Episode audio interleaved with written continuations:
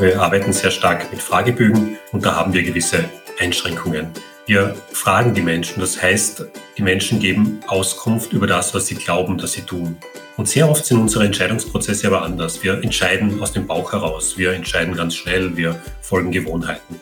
Wenn wir das tun, finden wir oft im Nachhinein Erklärungen und Gründe, warum wir so gehandelt haben. Ja, also wir rationalisieren das Verhalten im Nachhinein und erklären das dann einer psychologischen Fragestellung. Wir erklären das den Marktforscherinnen und Marktforschern. Priming bedeutet am Ende, dass man ein Reizreaktionsmuster antrainiert. Das heißt, immer wenn Kunden etwas wahrnehmen, reagieren sie dann auf eine bestimmte Art und Weise. Sie bekommen einen Reiz und dieser Reiz führt dazu, dass sie sich an etwas erinnern, was man in ihrem Gedächtnis vorher abgelegt hat, eine Lösung, eine Idee, ein Produkt, eine bestimmte Art von Produkt. Und wenn man das vorher richtig primet, dann hat man eine große Chance, dass die Kunden dann am Ende dieses Produkt auch wirklich wählen. Und das Priming kann mit vielen Faktoren erreicht werden. Es ist eine Art Vorbereitung eines Kaufs, eine Bahn, in die man die Leute hineinlenkt.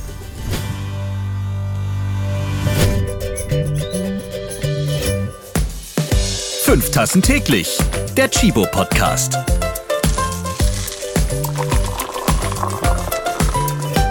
Hallo, liebe Kaffeefreundinnen und Freunde. Ich habe in diesem Podcast schon viel gelernt, wie wir umweltfreundlicher leben können. In dieser Audioserie verbinden wir ja Nachhaltigkeit mit Kaffeeliebe. Ja, und dann weiß ich durch diesen Podcast schon so viel, was ich selbst für unsere gemeinsame Zukunft besser machen kann und was es auch für innovative Entwicklungen in der Industrie gibt. Und dann ertappe ich mich dabei, dass ich im Supermarkt entgegen aller guten Absichten doch wieder die in Plastik verpackten Tomaten kaufe. Oder mir von meinem Lieblingsvietnamesen in vier fiesen Verpackungen das Essen nach Hause hole und damit dann schon später der Mülleimer wieder komplett voll ist. Und vom Online-Fashion-Shopping-Trip ganz zu schweigen, da war halt wieder alles 50 Prozent günstiger. Wir wollen ja besser sein und verdammt nochmal nachhaltig leben, weniger konsumieren und möglichst kein Plastik verbrauchen und natürlich auch klimafreundlich reisen. Aber irgendwie gelingt das nicht immer. Jedenfalls nicht so gut, wie wir das eigentlich wollen. Ja, wie ich es möchte, wie wir könnten. Und darum sprechen wir heute über die Kunst der Ausrede. Warum wir uns lieber selbst täuschen, statt klimafreundlich zu leben. Das ist ja so wichtig. Mein Gast ist Thomas Brudermann. Er hat 25 Ausreden gesammelt und analysiert. Wenn ihr diese und die nächste Podcast-Folge hört, dann werdet ihr am Ende Lösungsansätze haben, die euch ein nachhaltiges Leben vereinfachen. Und da bin ich ganz froh, dass er dabei ist. Herzlich willkommen, Thomas. Ja, hallo, freut mich hier zu sein. Thomas Brudermann ist promovierter Psychologe und Professor für Innovations- und Nachhaltigkeitsforschung an der Universität Graz. Und neben seinem Buch Massenpsychologie verfasste er als Autor und Co-Autor auch schon über 30 Beiträge in internationalen Fachzeitschriften und Büchern. Er gilt als Experte für menschliches Entscheidungsverhalten und kennt die inneren und äußeren Widersprüche, die uns klimafreundliches Verhalten erschweren. Der weiß also, was bei uns in der Denkmurmel so abgeht. Und mit am Start ist auch Alexander Falser. Alexander ist der interne Marktforscher bei Chibo. Er kennt alle Kundenbedürfnisse und auch Aussagen in Bezug auf Kaffeegenuss und Gebrauchsartikel, wie zum Beispiel Fashionkonsum. Hallo Alex. Hallo, danke für die Einladung. Was fließt zum Start in eure Kaffeetassen? Bei mir ein Espresso, bitte. Ich bin ein großer Fan vom sanften Moment. Oh ja, dann mal gucken, wie sanft es jetzt in dieser Podcast-Folge zugeht mit uns. Alex, du warst schon bei McDonald's, bei Nestle, Philip Morris. Seit sieben Jahren leitest du nun bei Chibo den Bereich Consumer Intelligence. Vorher waren ja Unternehmen dabei, die in Bezug Nachhaltigkeit jetzt nicht so wirklich glänzen. Das sieht von außen so aus, aber all diese Unternehmen haben natürlich verstanden, dass es ein außerordentlich wichtiges Thema ist. Und äh, in den letzten sieben bis 15 Jahren, die ich überschauen kann, unglaubliche Schritte nach vorne gemacht. Bei jedem Unternehmen ist das Thema ganz oben auf der Agenda und jeder gibt sich nach Möglichkeiten Mühe, das Thema in den Griff zu bekommen. Und was stellst du sonst so insgesamt fest in all den Jahren Nachhaltigkeit vor zehn Jahren, Nachhaltigkeit jetzt? Wie sieht es da aus in der Entwicklung? Es gibt zwei Aspekte als Antwort auf diese Frage. Der eine Aspekt ist, wie haben sich die Konsumenten entwickelt? Und der zweite Aspekt ist, wie reagieren die Unternehmen darauf? Bei den Konsumenten ist Nachhaltigkeit, nachhaltiges Leben natürlich immer höher auf die Agenda gekommen. Ob sie das dann wirklich tun oder nicht, da werden wir natürlich viel besprechen oder hören in dem, in dem Podcast. Auf Seite der Unternehmen ist immer wieder die Frage, wie weit kann man nach vorne gehen, wie weit soll man nach vorne gehen und wie nah oder fern ist das von der eigenen Marke entfernt. Wie glaubwürdig ist man also als Marke, wenn man da nach vorne geht, als Unternehmen, wenn man nach vorne geht. Das ist ein Dauerthema. Thomas, deine Forschungsgebiete, die sind sehr spannend. Also ich kann meinen allgemeinen Wissensdurst da sehr gut bereichern. Erklär mal bitte genau, was du machst.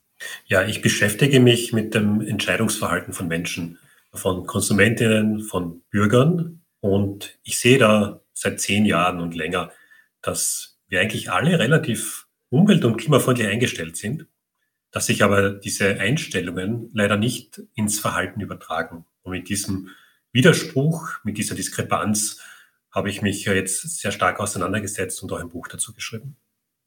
Ja, genau. Warum jetzt das Buch Die Kunst der Ausrede? Warum wir uns lieber selbst täuschen, statt klimafreundlich zu leben? Weil wir es einfach immer noch nicht auf die Kette kriegen, uns nachhaltiger zu verhalten. So Stichwörter mit insgesamt 48,5 Millionen Autos fahren in Deutschland so viele neu zugelassene Wagen wie nie zuvor aber alle sagen, ich bin voll der Klimafreundliche. Ja, wir haben ja alle ein positives Selbstbild oder die meisten von uns. Es gibt natürlich Ausnahmen, bei Depression zum Beispiel, da haben Menschen ein negatives Selbstbild, aber die überwiegende Mehrheit der Menschen hält sich selbst für gut, für ehrlich, für umweltfreundlich, für klimafreundlich. Und wenn sich das jetzt nicht überträgt ins Handeln, dann finden wir dafür Rechtfertigungen. Wir finden Ausreden, könnte man überspitzt sagen. Wir finden andere Erklärungen, mit denen wir das positive Selbstbild behalten können, auch wenn wir jetzt öfters in Urlaub fliegen und viel zu viele Kilometer mit dem Auto zurücklegen. Ja, und ich schaue mal eben auf meine Uhr und da steht drauf, die Zeit drängt. Die Klimakrise ist spätestens seit dem letzten Sommer nicht mehr zu verdrängen. Und wer sich jetzt immer noch über das Wort Klimakrise wundert, der muss verstehen, dass dies längst schon die nächste böse Stufe nach Klimawandel ist. Wir müssen unser Verhalten also wirklich echt sehr stark ändern. Machen viele jedoch nicht. Thomas, was sind die gängigsten Ausreden? 25 hast du ja schon so auseinandergenommen in deinem Buch. Mhm. Es kommt immer darauf an, mit wem man spricht. Es gibt Leute, die sehen sich selbst als sehr umweltfreundlich, die haben auch durchaus ein Ökogewissen. Und wenn die jetzt nicht ganz so klimafreundlich handeln, wie sie gerne würden, dann passiert sehr oft, dass dieses moralische Lizenzieren ins Spiel kommt. Was ist das? Wir handeln umweltfreundlich in einigen Bereichen. Wir reduzieren Plastikmüll, wir schalten das Licht aus, wir sparen beim Heizen. Das gibt uns ein gutes Gefühl. Das passt ja auch zu unseren Umwelteinstellungen. Wenn wir das jetzt machen, passiert aber sehr oft, dass wir diese kleinen Taten, diese leichten Taten als Entschuldigung hernehmen, dann eben in anderen Bereichen nicht so umwelt- und klimafreundlich zu sein. Das nennt man moralisches Lizenzieren. Das ist ein Aufwiegen verschiedener Verhaltensweisen und das funktioniert psychologisch gut, wenn man sich das objektiv ansieht. Wenn man jetzt wirklich äh, die Emissionsbilanz verschiedener Aktionen ansieht, dann funktioniert das überhaupt nicht. Über viele Ausreden sprechen wir gleich noch. Alexander, wo nutzt du noch Ausreden, obwohl du es eigentlich auch besser weißt? Oh, ich nutze eine Vielzahl von Ausreden mit Sicherheit und ich habe auch bei der Lektüre des Buches mich immer wieder selbst ertappt, obwohl ich mich ja die ganze Zeit mit Konsumenten beschäftige und wir die ganze Zeit nach der Suche nach den Ausreden sind und nach Möglichkeiten, die zu überwinden. Das ärgert einen dann auch, ne? Weil man selbst eigentlich so der, der, der größte Kenner ist von so Umfragen und was so Leute antworten und wie sie antworten, dann ertappt man sich selbst immer dabei. Das stelle ich mir irgendwie ein bisschen ärgerlich vor. Ja, ja, und ein ganz wichtiger Punkt, der mich in dem Buch geprägt hat, war der, dass man eben genau versucht, oder dass man nicht einschätzen kann, wie stark der eigene Einfluss auf die Umwelt ist bei einer Aktion und man betrachtet alle Aktionen eigentlich gleich und man wiegt Dinge miteinander auf, die einfach nicht miteinander aufgewogen werden dürfen. Und in diese Falle tappt man die ganze Zeit selbst hinein. Mhm. Das hat auch damit zu tun, dass äh, wir ein falsches Bild haben von der Wirksamkeit verschiedener Maßnahmen. In der Öffentlichkeit ist oft ja, die Plastiktüte, der Plastikmüll, der Sündenbock.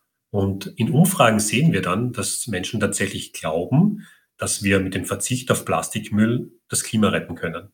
Dabei ist das ein Thema, es ist schon ein wichtiges Thema. Es ist nur in der Klimafrage relativ vernachlässigbar. Da sind andere Themen wie die Mobilität und die Energieerzeugung viel wichtiger. Das ist in den Köpfen aber leider noch nicht äh, vollständig angekommen. Wenn man äh, das zweite Mal im Jahr seine fette Kreuzfahrt-Urlaubsreise macht und während man auf der Sonnenliege äh, sitzt und mehrere Servietten vom Wind ins Wasser geweht werden, vom Kuchen, der noch ein bisschen am Mund hängt, dann denkt man zumindest, ich habe dieses Jahr noch keine Plastiktüte benutzt. Eigentlich bin ich ein guter Mensch. Also das sind so diese verschobenen Wahrnehmungen. Mhm. Das passiert in vielen Bereichen. Das passiert ja auch äh, mit unserem Gefühl, ehrlich zu sein. Die meisten von uns halten sich selbst für ehrliche, moralisch einwandfreie Menschen. Und trotzdem lügen wir hin und wieder. Ja, die eine oder andere Notlüge ist immer dabei. Das führt aber nicht dazu, dass jetzt unser Selbstbild als ehrlicher Mensch irgendwie dadurch beeinträchtigt wird. Ja, auch da finden wir ja Erklärungen, warum jetzt eine Notlüge notwendig war oder warum das gesamte Lügenkonstrukt notwendig war. Wir sind als Menschen einfach unglaublich talentiert, diese Widersprüche in uns, Widersprüche zwischen Denken und Handeln aufzulösen. Kann man vielleicht auch sagen, je intelligenter man ist, desto mehr betrügt man sich auch selbst, weil man die Intelligenz dafür hat? Ich weiß es nicht. Äh, vielleicht hat man kreativere Ausreden, aber Intelligenz und positives Selbstbild sind nicht notwendigerweise zwei Dinge, die korrelieren. Also Intelligenz, das, das ist immer so eine Sache. Ich kann es festmachen an Wissen. Da haben wir Studien gemacht, wo wir das Wissen der Teilnehmerinnen zum Thema Klimawandel abgetestet haben. Wir haben ihnen Fragen gestellt und wir haben sie dann auch gefragt, ja, und wie sicher bist du da jetzt, dass deine Antwort richtig liegt? Und da haben wir eigentlich einen umgekehrten Zusammenhang gesehen. Also die Leute, die sich besser auskannten, waren sich weniger sicher. Und die Leute, die Dinge völlig missverstanden hatten, gaben dann auch sehr hohe Vertrauenswerte in die eigenen Antworten an. Also Overconfidence oder Übervertrauen nennt man das. Und das sehen wir nicht nur beim Klimawandelwissen, das sehen wir auch wieder in sehr vielen Bereichen es wäre schon voll drin in der Verhaltenspsychologie und die Verhaltensökonomie und auch die Psychologie, die geben Hinweis darauf, wie unser Verhalten gelingen kann, welche Voraussetzungen dafür da sein müssen. Hinzu kommt dann auch die Frage, was sollen wir Bürgerinnen und Bürger umsetzen und welche Rolle hat die Politik dabei? Was sollten auch Unternehmen leisten? Also das sind ganz schön viele Fragen. Stehen Sie nicht vor allem in der Pflicht, die Unternehmen nachhaltig zu handeln und es so den Konsumentinnen und Konsumenten leichter zu machen, klimafreundlicher zu leben? Wie ist da eure Meinung? Naja, das ist ein Argument, das man oft auch von den Konsumenten hört. Also ich kann das ja gar nicht beurteilen oder ich, mir fehlt das Wissen und ähm, eigentlich müssen die großen Verursacher sich um die Sache kümmern. Im Prinzip ist da auch etwas dran. Was aber bei der Lektüre des Buches wieder mal so offensichtlich geworden ist, ist, dass wir als Menschen sehr stark von unserem Autopiloten gesteuert sind. Unser Autopilot gibt eigentlich vor, welche Entscheidung wir immer wieder treffen. Und das Tolle an dem Autopiloten ist, ähm, der kann ausgetrickst werden. Denn man weiß ja, wie der Autopilot funktioniert und wie. Wenn man das weiß, kann man auch dem Konsumenten Lösungen anbieten, die ihn dann dazu führen, bestimmte Entscheidungen zu treffen. Das heißt, es müssen nicht nur die Unternehmen sein, die den Laden aufräumen, sondern es gibt schon Mittel und Wege, die Konsumenten auch in ihrem Einkaufsverhalten und ihrem Auswahlverhalten zu steuern. Wir müssen sie nur steuern. Und ob das der Staat macht, ob das die Politik macht, ob das die Unternehmen machen, alle Partner sind hier gefragt. Aber der Konsument kann seinen Beitrag zu der ganzen Sache leisten. Man muss ihn nur eben nudgen, man muss ihn nur stupsen, man muss ihn in eine bestimmte Richtung schieben, man muss ihm Optionen anbieten, die für ihn leicht verdaubar sind. Und dann kann der Konsument oder die Macht der vielen Konsumenten auch ganz schön viel leisten. Nun möchte ich zum Beispiel äh, Garnelen kaufen, die nicht von einmal ganz rum vom Planeten gefangen wurden und in fiesen Farmen ähm, gefercht aufgezogen wurden und auch noch mit Medikamenten vollgepumpt äh, wurden, damit das alles funktioniert. Jetzt stehe ich vor diesen ewig langen Kühlregalen von riesengroßen Supermärkten und da habe ich dann 23 äh, verschiedene große Packungen mit Garnelen und ich gucke mir das ewig an und jedes Mal sehe ich aber, äh, ist doch wieder ähm, so eine komische Farm. Wo, wo finde ich denn jetzt mal das, das, das Wirkliche? Und dann höre ich, dass der Handel von einer fairen Fischfirma das einfach nicht ins Sortiment aufnimmt, weil es irgendwie 25 Cent teurer wäre. Da habe ich ja als Konsument auch gar nicht so die Chance einfach. Ich bin ja der Sache ausgeliefert, was jetzt da im Kühlregal ist. Oder ist das gleich schon wieder eine Ausrede von mir? vielleicht, vielleicht auch nicht. Ich glaube, es ist insgesamt problematisch, die Verantwortung nur auf Konsumentinnen und Konsumenten abzuschieben. Ja, es braucht da schon auch andere Teile. Es braucht Politik, die die Rahmenbedingungen schafft. Es braucht Unternehmen, die mitziehen. Und es braucht eben auch die Konsumenten und Konsumenten, die Rahmenbedingungen vorfinden, innerhalb derer es leicht ist, die klimafreundliche Entscheidung zu treffen. Momentan ist es relativ schwierig, denn wenn ich in einen Supermarkt gehe, um bei dem Beispiel zu bleiben, das sind die meisten Produkte ja nicht fair produziert. Wir sehen viel mehr Fleischprodukte als vielleicht ja pflanzliche Proteine oder Produkte aus pflanzlichen Proteinen. Wir haben es da oft wirklich schwer, unseren Fußabdruck, wenn man so will, beim Einkaufen zu reduzieren. Und das muss Konsumentinnen und Konsumenten leichter fallen, dass eben auch der angesprochene Autopilot diese Dinge findet. Ja, also, dass wir nicht nur den Autopilot austricksen, sondern eigentlich unseren eigenen Autopiloten in eine Richtung schicken, die klimafreundlich ist. Und dass der Konsument am Ende das Produkt wählt, das vielleicht am günstigsten ist, ist vielleicht auch nur ein Ergebnis einer gewissen Hilflosigkeit. Weil wenn du nicht mehr entscheiden kannst oder keine Anhaltspunkte mehr hast, wonach du entscheiden kannst, dann bleibt eigentlich das einfachste Kriterium und das ist im Zweifel der Preis. Alles ist gleich schlecht oder gleich unverständlich, dann nehme ich halt das Billigste. Das ist wieder auch sehr nachvollziehbar. Mhm. Und das passiert bei Informationsüberflutung. Äh, Konsumentinnen und Konsumenten werden mit Informationen überladen. Und das ist ja durchaus im Interesse derer, die nicht so nachhaltig produzieren, weil da kann man sich darauf verlassen, dass diese Überladung dazu führt, dass die Menschen am Ende eben so eine einfache Daumenregel anwenden. Okay, wenn ich mich eh nicht auskenne, dann nehme ich wenigstens etwas, das billig ist. Ich habe es auch selbst schon mal machen wollen, als der Nutri-Score neu eingeführt wurde. Da habe ich gesagt, jetzt kaufe ich nur Produkte mit Nutri-Score A, von den Dingen, die ich tatsächlich brauchte. Und die konnte ich dann alle nicht holen, weil es gab in dem Supermarkt einfach gar nicht diese Produkte mit A. Ich habe dann Eiswürfel gekauft. Das war das einzige mit Nutri-Score A tatsächlich. Ähm, es war auch etwas frustrierend da irgendwie. Also da muss auf jeden Fall dann auch noch vom Markt, sage ich mal, einiges passieren, dass man als Konsumentin da auch mehr Wahlmöglichkeit hat. Und ich war schon bereit, einen Euro mehr auszugeben, aber es war halt einfach nicht möglich. Alexander, du beschäftigst dich seit vielen Jahren mit der Psychologie von Kundinnen und Kunden, machst klassische Marktforschung, aber nicht nur die. Erklär mal, was da so alles mit reinfällt. In der Art und Weise, wie man mit Konsumenten, Konsumentinnen arbeitet, hat sich in den letzten zehn Jahren unglaublich viel verändert. Es gibt die ganz klassischen Methoden, wo man einfach Menschen befragt. Und da ist es dann schon dem Explorateur, dem Fragenden überlassen, anhand des Gesichtsausdrucks der Leute der Art, wie sie sich geben, festzustellen, ob sie gerade die Wahrheit sagen oder nicht, ob sie gerade eine Auskunft geben, die belastbar ist oder nicht.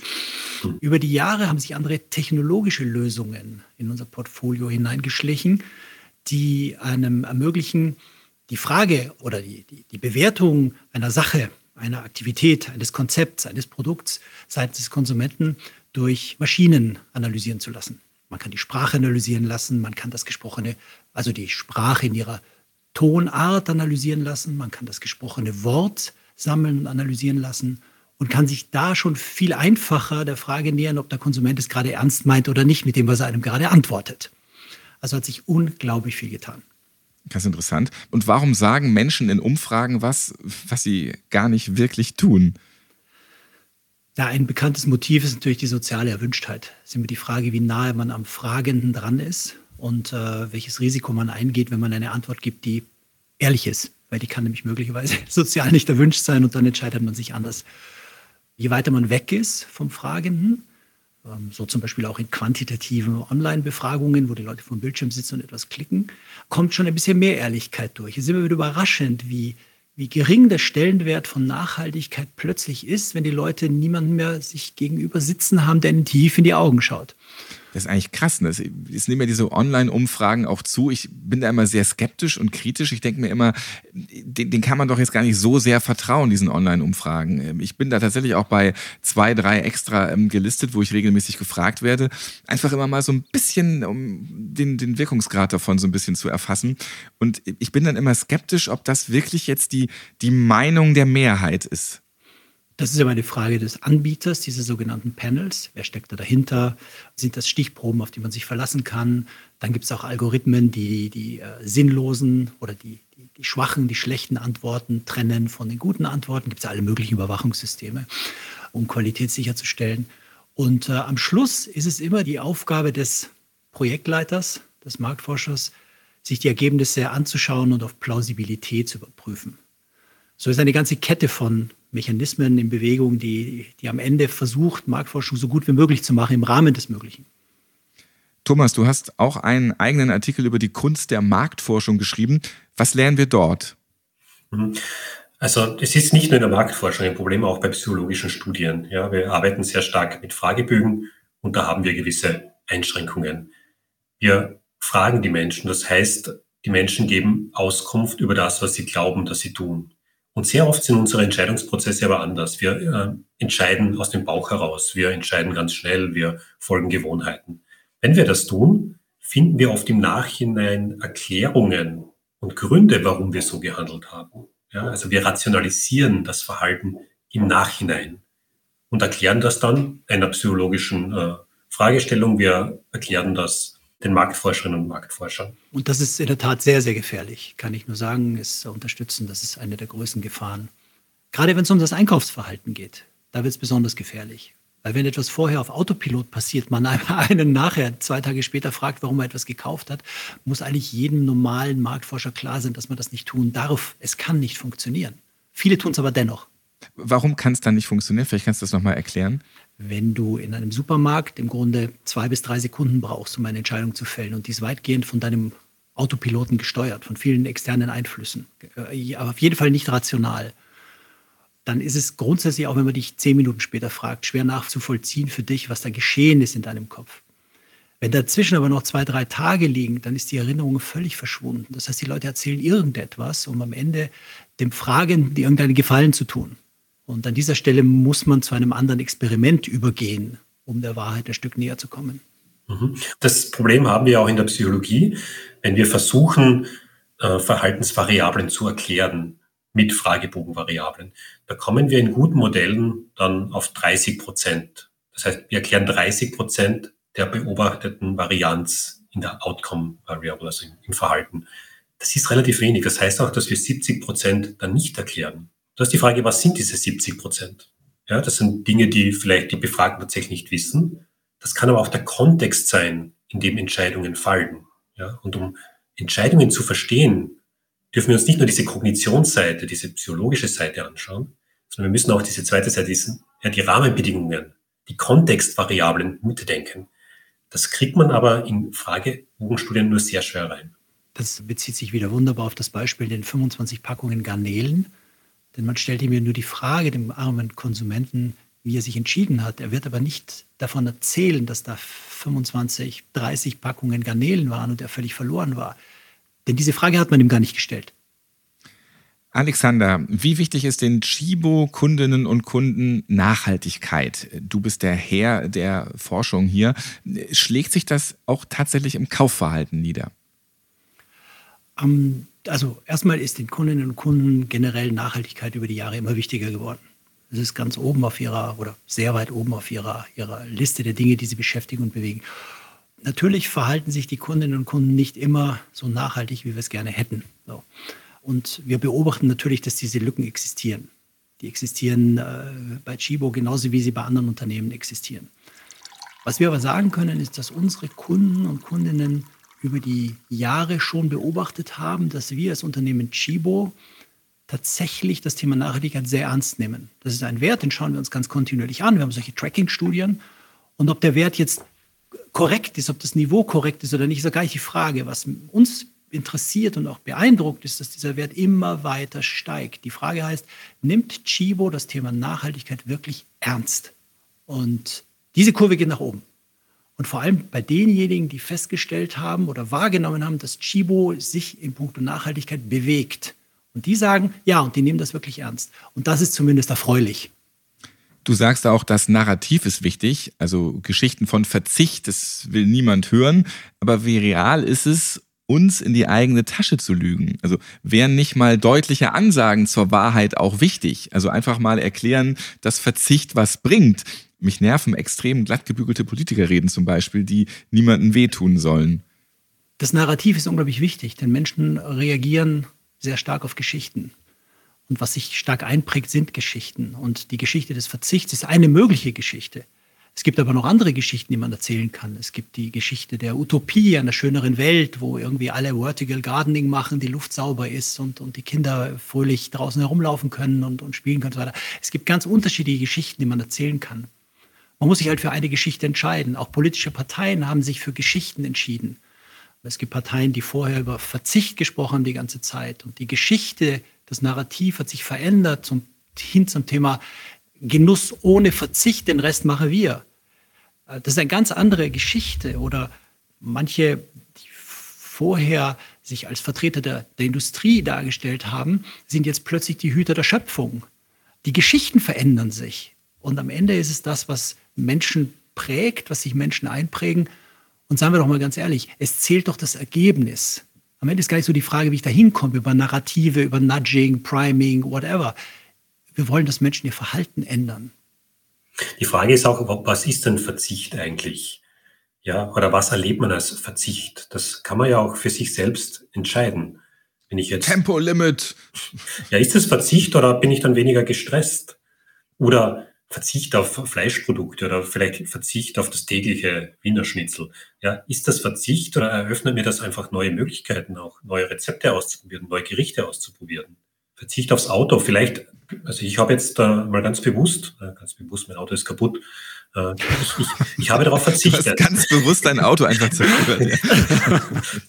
Kurz mal angezündet und einfach mal drüber nachgedacht. Ja, also mein geliebter 24 Jahre alter Wagen hat leider einen Motorschaden. Ich nutze ihn eh nicht oft, ja, aber was ich dann gemacht habe. Ja, aber herzlichen Glückwunsch. Mein 18 Jahre Alter hat das jetzt auch. Ähm, ich stehe vor ähnlichen Herausforderungen wie du. Das heißt, ich, ich habe gewonnen, ja. Aber was ich gemacht habe, ich bin dann halt mit Bus und Rad ins wunderschöne Kärnten gefahren und habe den Spätoktober genutzt, um Radtouren zu machen. Also ich, ich habe einfach das Rad vom Bus rauf, ein paar Gepäckstücke mit, das kann man so wunderbar aufschnallen. Und ich habe da in der Nähe meiner Heimatstadt, das wo ich herkomme, plötzlich Plätze entdeckt, die ich nicht kannte, weil ich dort ja mit dem Auto nie hingekommen wäre. Also, und da frage ich mich schon, war das jetzt Verzicht oder war das eigentlich ein Gewinn? Und das passt gut zu diesen Narrativen. Ja? Also dieses Verzichtsnarrativ, das bringt uns nicht weiter. Das bringt uns nicht in Richtung Klimaschutz. Das eröffnet neue Perspektiven, hingegen schon. Menschen suchen immer eine Belohnung. Menschen, Verbraucher, Konsumenten suchen immer eine Belohnung für ein bestimmtes Verhalten. Und diese Belohnungen, die Menschen suchen, können vielfältig sein. Das kann Status sein, das kann Macht sein, das kann aber auch äh, Freundschaft sein, das kann Genuss sein, das kann alles Mögliche sein. Und wir müssen versuchen, Menschen Belohnungen anzubieten. Das Verzichtsnarrativ ist ein ganz schwieriges. Warum sollte man das tun am Ende des Tages? Hm. Und vor allem, für wen sollte man das tun? Man verzichtet selbst, man spürt den Effekt kaum. Irgendwie haben die anderen was davon, aber ich habe eigentlich nur den Verzicht. Nein, die Frage der Belohnungsräume, die man eröffnet für die Kunden, das ist ja wesentlich spannender und vor allem zielführender. Mhm. Und ich glaube, diese Belohnungsidee, das muss auch weggehen von diesen rein monetären Anreizen. Also unser Denken ist oft so ökonomisch geprägt. Ja, wir müssen Anreize bieten und das ist dann halt in Form eines günstigeren Preises oder irgendeiner Förderung. Finanzielle Anreize überschreiben sehr viele andere Anreize. Sobald man Dinge in monetären Dingen betrachtet, vergisst man auf die anderen Faktoren. Ja, und das wissen wir auch aus verhaltensökonomischen Studien sobald man irgendwo einen Preis raufgibt, geht sehr viel verloren. Und gerade bei so allgemeinen Gütern wie saubere Luft, intakte Umwelt, stabiles Klima, da halte ich es für problematisch, wenn wir damit Preissignalen alles lösen wollen. Ja, da brauchen wir eben auch diese anderen Anreize, äh, diese anderen Belohnungen, die unsere intrinsische Motivation ansprechen und nicht nur dieses extrinsische monetäre. Aber ich belohne mich jetzt ja nicht, wenn ich weiß, mein Auto ist kaputt. Ich muss aber noch drei Wasserkisten kaufen und äh, noch vier fette Einkaufstüten. Da können noch so viele schöne Plätze auf einmal auf meinem Weg mit dem Fahrrad sein. Ich weiß, ich kriege den ganzen Plunder ja gar nicht jetzt mit dem Rad weg.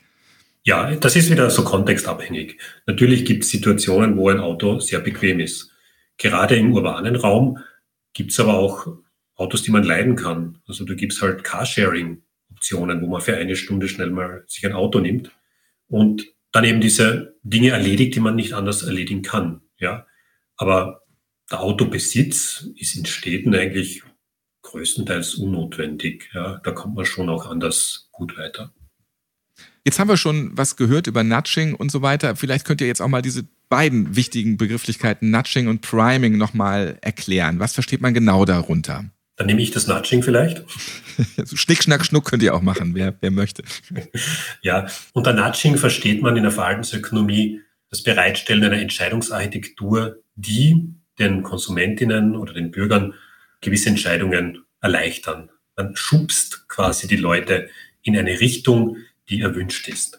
Das äh, funktioniert teilweise gut, teilweise nicht so gut, ist aber auch durchaus kontrovers zu sehen. Ja, es gibt die Kritik, dass man eigentlich Menschen auch informieren müsste, beziehungsweise Informationen und Entscheidungsalternativen so aufbereiten soll, dass sie frei entscheiden können. Es gibt da den Gerd Gigerenzer, der ist ein sehr starker Kritiker von Nudging und er sagt, in einer liberalen Demokratie hat sowas wie Nudging eigentlich nichts verloren. Es gibt natürlich gutes und schlechtes Nudging. Ja? Also wenn es transparent ist, was da passiert, äh, wenn ich jetzt nicht subtil versuche, die Leute zu manipulieren, dann ist das Bereitstellen einer Entscheidungsarchitektur, die Klimafreundlichkeit erleichtert, schon okay, meiner Meinung nach. Ja? Wenn man die Leute unwissentlich in irgendwas reinschubst, da habe ich dann auch meine Probleme damit. Und ähm, um das Priming nochmal aufzunehmen, also ein Priming bedeutet am Ende, dass man ein Reizreaktionsmuster antrainiert. Das heißt, immer wenn Kunden etwas wahrnehmen, reagieren sie dann auf eine bestimmte Art und Weise. Sie bekommen einen Reiz und dieser Reiz führt dazu, dass sie sich an etwas erinnern, was man in ihrem Gedächtnis vorher abgelegt hat, eine Lösung, eine Idee, ein Produkt, eine bestimmte Art von Produkt. Und wenn man das vorher richtig primet, dann hat man eine große Chance, dass die Kunden dann am Ende dieses Produkt auch wirklich wählen. Und das Priming kann mit vielen Faktoren erreicht werden. Es ist eine Art Vorbereitung eines Kaufs, eine Bahn, in die man die Leute hineinlenkt. Und nach Nudging und Priming komme ich jetzt noch zum Point of Sale. Alexander und Thomas, wie kann man diesen Point of Sale am Kunden dazu bringen, sich doch mit Nachhaltigkeit zu befassen? Gibt es da psychologische Tricks? Wir manipulieren jetzt mal für den guten Zweck die Käuferinnen und Käufer. Wahrscheinlich direkt am Point of Sale ist es schon zu spät. Ja, man muss schon ein bisschen früher ansetzen. Der Point of Sale ist ja nur ja, dieser letzte Schritt in einer Kette von Mechanismen, würde ich sagen. Was man manchmal sieht, ist, wenn man jetzt im Frühsommer oder im Frühling in den Supermarkt geht, da warten schon die Holzbriketts und die Griller vor dem Supermarkt. Und im Supermarkt gibt's dann das extra Fleischregal mit Barbecue-Dingen. Ja, das ist so ein Beispiel, wo diese gesamte Kette eigentlich in die nicht so nachhaltige, in die eher umweltunfreundliche Entscheidung geht, nämlich Barbecue mit Fleisch. Ja. Und sowas kann man aber auch anders gestalten. Das kann man auch stärker in Richtung nachhaltige Entscheidungen gestalten. So kann man zum Beispiel das nachhaltige Produkt, das die Kunden vielleicht gar nicht kannten, direkt neben das weniger nachhaltige Produkt stellen. Und plötzlich ist es im Entscheidungsraum da Leute angekommen. Sie haben plötzlich eine interessante Wahl, die sie sonst überhaupt an die sie gar nicht gedacht hätten. Und dann schauen sie sich das Produkt an und stellen fest, naja, sieht eigentlich ziemlich ähnlich aus, kostet auch ähnlich, ach, weißt was, ich probiere es mal aus. Das Produkt muss natürlich überzeugen am Ende. Also wenn das Produkt nicht überzeugt, kann man die ganze Übung vergessen. Aber wenn man der feste Überzeugung ist, dass man ein überzeugendes, fleischloses Ersatzprodukt hat und die Leute sich dann einmal in der Situation darauf eingelassen hat, hat man, und da gibt es sehr gute Beispiele inzwischen, man eine gute Chance, dass das auch weiterhin gekauft wird. Ich bin das beste Beispiel, als mir meine Frau zum ersten Mal eine Bolognese gemacht hat mit Quorn Hackfleisch und mich nachher erst aufgeklärt hat, was das war. Und ich aber in der Zwischenzeit dreimal gesagt hat, wie geil schmeckt das denn? Ja, sehr gut. Da braucht man einfach noch mehr solche guten Tricks, in Anführungsstrichen, auch überall, wo wir was kaufen können. Dann wird das wahrscheinlich viel besser funktionieren. Wir werden noch weiterreden über Ausreden, die wir haben und vor allem auch über Tipps, wie wir es besser machen können, damit wir nachhaltiger leben, damit das alles insgesamt besser wird hier auf diesem Planeten. Jetzt erstmal danke an Thomas Budermann und Alexander Falser für diese Podcast-Folge. In der nächsten, die kommt dann auch schon ganz schnell raus, machen wir dann weiter und klären viele wichtige Dinge, die wir für unser Leben mitnehmen können, damit wir unseren inneren Schweinehund endlich mal überwältigen. Vielen Dank erstmal an dieser Stelle. Vielen Dank. Ebenfalls vielen Dank. Ich bin Ralf Potzus und ich hoffe, dass ihr eine gute Zeit mit uns hattet und dass ihr das nächste Mal dann wieder dabei sind, wenn wir diese Punkte klären. Und wenn euch dieser Podcast gefällt, dann lasst gerne mal ein Like da, zum Beispiel bei Apple Podcasts. Ja, und da könnt ihr auch unter anderem, wie zum Beispiel auch bei Spotify oder Amazon Music, diesen Podcast hören. Bis zum nächsten Mal. Fünf Tassen täglich. Der Chibo Podcast.